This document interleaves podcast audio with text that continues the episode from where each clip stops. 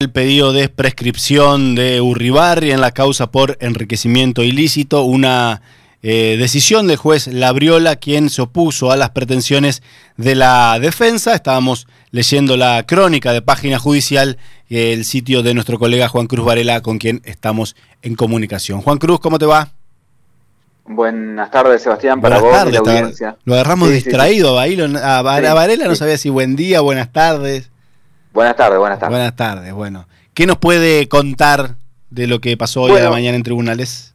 Bueno, la, resolución, vos decías, del juez Gervasio Labriola, me parece que tiene dos, em, dos situaciones que son las más importantes, dos elementos importantes que debemos tener en cuenta.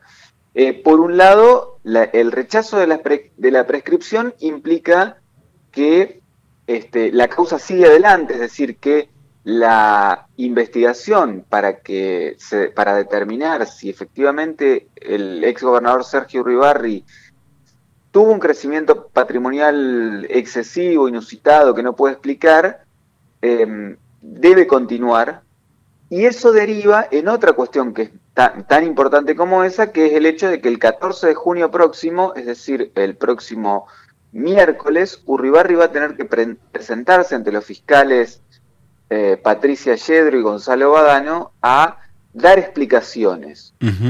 Em, eh, por un lado Urribarri y después el, viernes próximo, es decir, el 16, lo tienen que hacer dos personas que han sido señaladas como testaferros de, Urribarri. Estamos hablando de eh, el empresario de nacionalidad paraguaya Diego Armando Cardona Herreros y Rubén Martínez.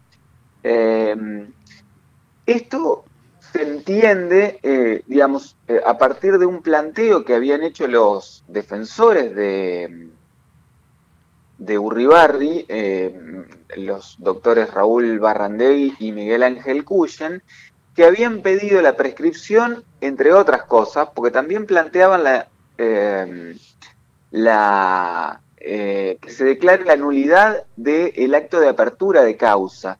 Y esto me parece que es importante para entender un poco cómo es el proceso de, eh, enriquecimiento ilícito en el que va a tener que, dar explicaciones Urribarri. Lo que decían los, los abogados es que eh, esto estaba mal hecho porque planteaba que, independientemente de las explicaciones que diera Uribarri, ya estaba imputado formalmente, porque eh, los fiscales citaron para el 14, es decir, para el próximo miércoles, a dos instancias en las que deberá presentarse Urribarri.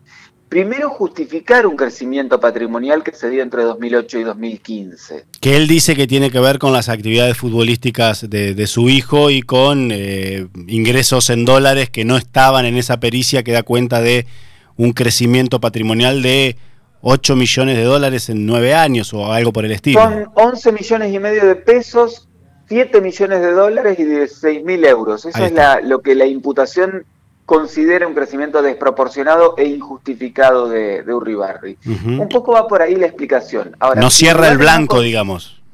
Claro. Ahora, si Urribarri no consigue dar una explicación convincente respecto de esta imputación que le hacen los fiscales, esa eh, instancia en la que él debe explicar se transformará en una instancia posterior que se va a desarrollar ese mismo día en una audiencia de declaración de imputado, es decir, una, lo, que antes era la eh, indagatoria y la imputación formal de Urribarri por el delito de enriquecimiento ilícito. Bien, em, estaremos atentos. eso es lo, importante. Eh, después hay otra cosa, me parece que, vos lo mencionabas, te lo digo brevemente. Sí. Em, Urribarri tiene depositadas una, importante expectativa en eh, los contratos que va a aportar sobre eh, de, su hijo Bruno, principalmente cuando estuvo jugando en Grecia. Esa información eh, se hizo un pedido formal para incorporar a la causa y lo que los fiscales respondieron a esa cuestión es, mire, usted puede traer los contratos de su hijo, pero Bruno no está imputado en esta causa. El que tiene que dar explicaciones sobre su patrimonio es Sergio Ribarri.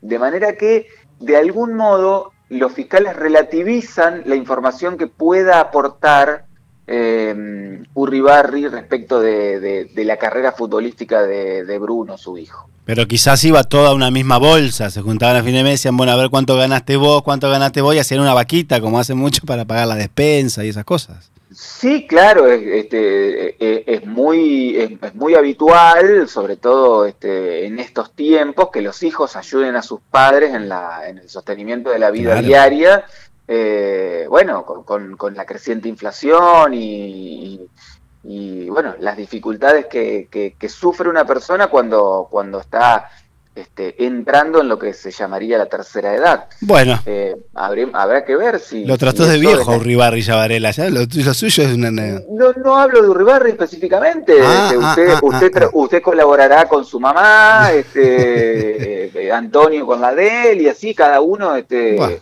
hace lo que puede para, para, para ayudar a, a sus padres jubilados, qué sé yo. Varela, hablamos la semana que viene seguramente sobre estas cuestiones. Le mando un abrazo. Hasta luego.